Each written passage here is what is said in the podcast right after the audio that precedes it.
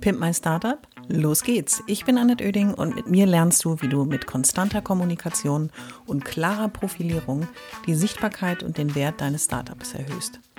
Ich bin Expertin für Unternehmenskommunikation, Selbstunternehmerin und berate seit vielen Jahren Startups. Mit diesem Podcast bekommst du immer am Montag und Mittwoch in einer kurzen Folge meine sofort umsetzbaren Profi-Tipps aus 25 Jahren Erfahrung. So sparst du Zeit und nimmst deine Startup-Kommunikation selbst in die Hand. Los geht's! Alle wichtigen Infos zur Folge und mir findest du in den Shownotes.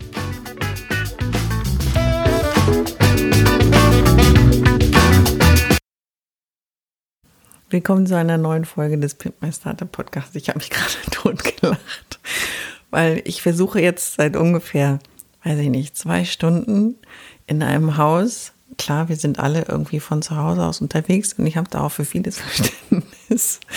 Aber zu der Folge kam nicht nur, dass diverse Geräusche der Nachbarn ähm, dazu kamen, sondern auch noch natürlich, weil die Baustelle ist weiterhin aktiv, auch noch diverse Baustellengeräusche. Und ich habe jetzt beschlossen, es ist so eine Art Reality- ähm, Folge, weil egal welches Geräusch jetzt noch passiert, lebt damit, es wird mit auf dieser Tonspur erscheinen. In der heutigen Folge beschäftige ich mich mit dem Thema die Zahlen des Erfolgs, so habe ich es genannt. Und es kommt eigentlich mal wieder, ist eine Inspiration von einem Startup, mit dem ich mich unterhalten habe. Und ähm, derjenige sagte, Mensch, das ist total toll, was du so erzählst, klingt doch alles ganz spannend, null Erfahrung damit. Und ich bin aber voll der Zahlenmensch und hätte gerne so ein paar Zahlen, woran ich mich dann so orientieren kann. Und dann habe ich als erstes zurückgefragt, was möchtest du denn? Stille. Und dann haben wir uns sehr intensiv darüber unterhalten, wie wichtig Zahlen wirklich sind, in Anführungszeichen.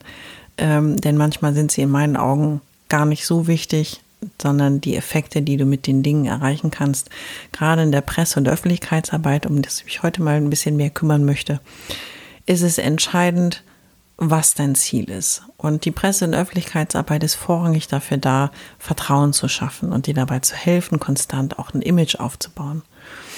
Und Vertrauen schaffst du äh, nicht, indem du extrem pushy bist und ständig in deinen Texten irgendwas verkaufen willst, sondern Vertrauen schafft man durch Expertise, durch ähm, auch eine Kompetenz, die du vermittelst, durch eine super Lösung, aber auch natürlich, und das ist das Spezielle und das ist die Energie, die ich besonders gerne mag bei den Startups, durch eine große, unfassbare Leidenschaft, die einer komplizierten großen Organisation längst abhanden gekommen ist und einer kleine, feine Einheit eines Startups noch mit großer Begeisterung und mega Passion an den Start geht.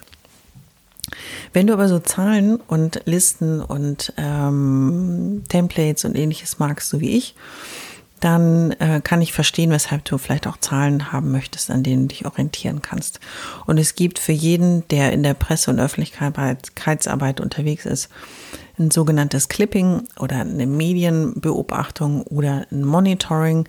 Es gibt unterschiedliche Ausprägungen davon. Du kannst einmal schauen, was du ich sag mal, so ein Monitoring, was da draußen so passiert. Viele kennen das auch aus dem Social Media Bereich, wo man natürlich auch mit ganz vielen Zahlen um sich werfen kann. So ist es in der Presse- und Öffentlichkeitsarbeit auch. Und es gibt ähm, Kunden und äh, ja, die ich auch betreue, die mögen diese Zahlen, weil für sie ist das der Erfolgsmesser und der Erfolgsgrad. Ich freue mich aber persönlich immer noch mehr, nicht ausschließlich, aber meistens und mehr über die Qualität der Berichterstattung. Und passend zu den auch vereinbarten Zielen muss man mal schauen, wiefern drückt sich das in den Zahlen auch aus. Und beim Startup ist es immer so, jeder auch noch so kleines Fitzelchen an Aktivität ist gleichzeitig eine Investition. Und die Investition tätigst du manchmal mit deinem eigenen Geld und die tätigst du manchmal auch mit, deinem, mit fremdem, fremdem Geld. Und du willst natürlich wissen, hat sich die Investition gelohnt?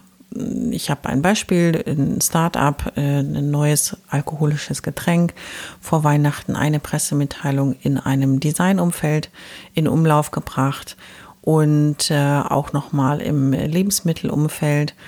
Und äh, ruckzuck gab es eine Steigerung des Absatzes im Onlineshop von 40 Prozent.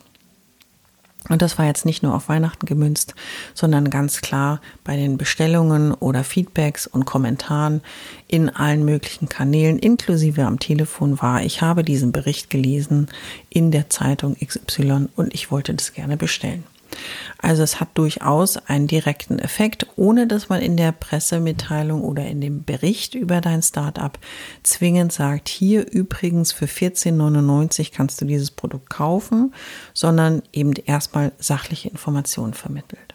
Aber kommen wir nun zu den Zahlen des Erfolgs. Natürlich gibt es auch bei Medien, ob es Online- oder Offline-Medien sind, das Thema Reichweite. Reichweite hilft dir immer zu sagen, ist es ein Medium, was von vielen Menschen gelesen wird. Also beispielsweise sind ähm, bei Magazinen und Zeitschriften geht man davon aus, dass es mehr als eine Person in die Hand nimmt. Bei Online-Medien kann man davon ausgehen, dass ähm, ein Handy nicht rumgereicht wird in der Familie, sondern dass es wahrscheinlich vier Handys gibt und vier Menschen ähm, auf unterschiedlichen Portalen unterwegs sind. Also ähm, da sind die Zahlen etwas, etwas klarer und eindeutig. Aber die Reichweite sagt dir immer, ist es ein Medium, was viele Menschen erreicht oder auch weniger Menschen. Und wir kommen nachher bei den Tipps nochmal zu dem, warum das wichtig ist. Dann gibt es sowas wie einen Anzeigen-Äquivalenzwert. Gibt es auch bei einem Clipping, was ich benutze. Da steht dann drin, ähm, dieser Beitrag hätte einen Anze oder hat einen Anzeigen-Äquivalenzwert von x tausend Euro. Das heißt eigentlich nur ausgeworfen, dass du sagen kannst, wenn ich jetzt mit dieser Pressearbeit, also wenn ich diesen Artikel gebucht hätte als Anzeigenplatz, dann hätte ich so und so viel Geld ausgeben müssen. Und ähm, das ist persönlich immer so mein äh, Gradmesser auch dafür, dass äh, es ein guter Beitrag gewesen ist, weil wenn ich in einem großen Magazin viel Fläche bekommen habe für ein Thema und das qualitativ auch noch gut abgearbeitet wurde von einem richtig guten Journalisten, dann ähm, ist es nicht nur gut für die Marke, für das Produkt oder für die Person, sondern es ist auch ein unfassbarer Geldgegenwert, den ich dort erzeugt habe. Also das könnte vielleicht auch ein Indiz für dich sein. Ansonsten vermischt sich ja nun die Pressearbeit und Öffentlichkeitsarbeit mit vielen Disziplinen mittlerweile. Aber klassischerweise zielt es immer auf das Aufbauen von Vertrauen und das Aufbauen des Images deines Unternehmens oder auch einzelner Personen ab. Das kann Pressearbeit. Dass das natürlich Auswirkungen auf alles hat, was du in deinem Startup so machst und auch verkaufst, ist ganz klar. Wenn ich Vertrauen zu einem Unternehmen, zu einer Person oder auch zu einer Marke habe, fördert das durchaus auch den Absatz. Kommen wir zu den drei Tipps. In jeder Folge gebe ich dir immer drei knackige Tipps, mit denen du ab sofort losrennen kannst. Entweder mit allen dreien oder natürlich mit einem davon musst du mal schauen, was so für dich anwendbar ist. Tipp Nummer eins ist, hab deine Basics ready. Ich habe schon mal in einer anderen Folge darüber berichtet, was ich unter den Basics verstehe. Ich sage es hier gerne noch mal ganz kurz, knapp und knackig. Du brauchst einen Text, der über dein Startup alles Wichtige sachlich faktisch zusammenstellt, über die beteiligten Personen und Konstellationen, Produkte natürlich auch kurz oder vielleicht hast du auch einen, Verweis auf der Webseite, wo deine Produkte komplett dargestellt sind. Dann ein Bild zu den Gründern, Gründerteam. Natürlich auch zu deinem Produkt, deiner Dienstleistung. Bestenfalls äh, einmal sachlich dargestellt, ohne Menschen, dann mit Menschen. Und bei dem Video in der Regel ist es so, dass es ein Erklärvideo ist oder ein ähm, ja, selbst erstelltes Berichtsvideo, aber ich sag mal, Video, wer Videojournalist ist, macht in der Regel seinen eigenen Beitrag nochmal daraus. Basics Ready heißt auch, dass du deine relevanten Medien kennst und dass du mh, mm, regelmäßig, das ist der wichtigste Tipp Nummer eins, weil sonst produzierst du null Zahlen, dann hast du deine Basics Ready, bist startklar.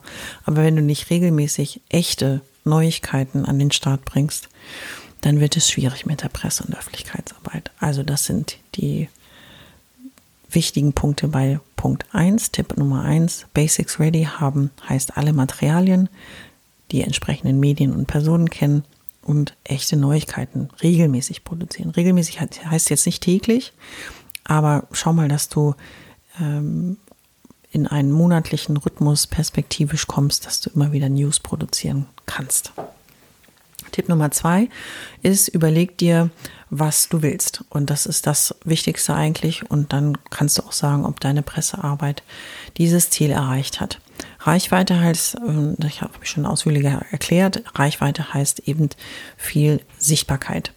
Und das kannst du mit einem entsprechenden Medium erreichen. Wenn du aber sagst, es geht mir um die Qualität und ich will eigentlich im B2B-Bereich eher potenzielle Partner und Kunden ansprechen, dann ist sicherlich ein Fachmagazin, Fachmedium oder ein äh, Fachjournalist, der in bestimmten Bereichen sehr versiert ist, der richtige Ansprechpartner, um mit dem mal eine gemeinsame Aktion auf die Beine zu stellen, die dir, wenn veröffentlicht, natürlich dein Ziel, dich deinem Ziel näher bringt.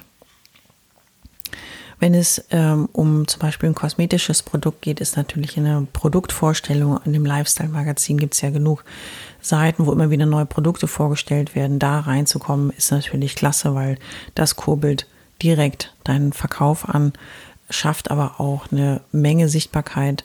Und so musst du, das wäre mein Tipp Nummer zwei, immer abklären, was möchtest du? Also Reichweite, Qualität, Kooperationen oder Abverkauf und das kannst du mit deinen Maßnahmen ähm, auch erreichen.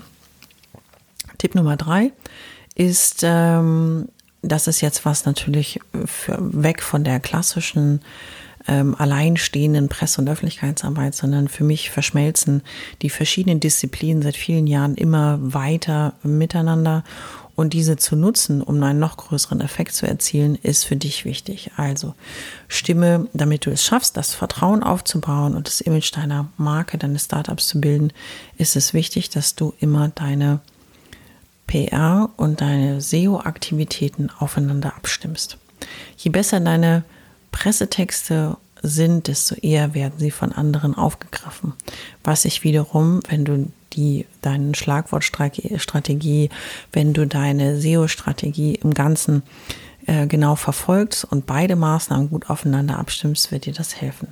Wenn deine SEO-Maßnahmen aber auch wiederum auf das einzahlen, was du mit der Presse- und Öffentlichkeitsarbeit probierst und angehst, wird es auch Effekte im SEO-Bereich haben. Also mein Tipp Nummer drei ist weniger ein konkreter Zahlentipp, sondern eher der Tipp, dass du diese beiden Maßnahmen relativ eng miteinander abstimmen solltest. Und ganz zum Schluss, ich fasse es mal kurz zusammen, hab deine Basics ready, überleg dir, was du willst und stimm dann deine Maßnahmen darauf ab und renn nicht diesen Zahlen so blind hinterher, dann werden sie dir nicht helfen, sondern eher dir helfen, frustriert zu sein. Und stimme vor allen Dingen deine klassischen Presseaktivitäten auch auf deine Digitalmaßnahmen ab.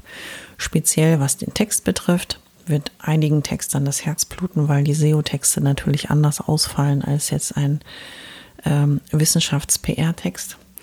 Und äh, aber es wird dir auf jeden Fall helfen und die Zahlen des Erfolgs, das ist meine wichtigste Erkenntnis für dich zum Schluss, die definierst du. Und jede Kommunikationsmaßnahme, die du angehst, wird einen Effekt auf den Erfolg deines Startups haben. Nur wenn du nicht kommunizierst, dann wird es schwierig. Und ich würde mal sagen, los geht's. Ich hoffe, es hat dir gefallen und du bist durch meine Tipps ein wenig schlauer, aber vor allem mutiger geworden. Ich freue mich, wenn du meinen Podcast abonnierst und so ab jetzt keine Folge mehr verpasst. Immer montags und mittwochs. Und wenn es dir gefallen hat, schreib mir gerne eine Bewertung und gib mir 5 Sterne.